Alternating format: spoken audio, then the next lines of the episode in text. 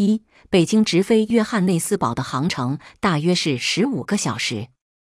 二、二零二三年八月二十一日，习近平乘坐专机从北京飞往约翰内斯堡。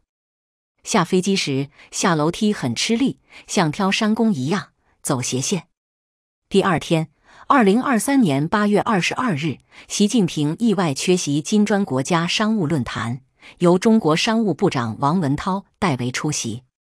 三、二零二三年八月二十六日，原定二十四日离开南非的习近平，因为身体原因，在南非的行程耽误了两天，身体好转才离开南非。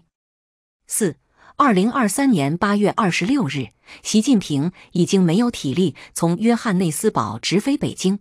而是改飞乌鲁木齐，这样飞机航程可以缩短三个小时，大约花了十二个小时从约翰内斯堡飞到乌鲁木齐。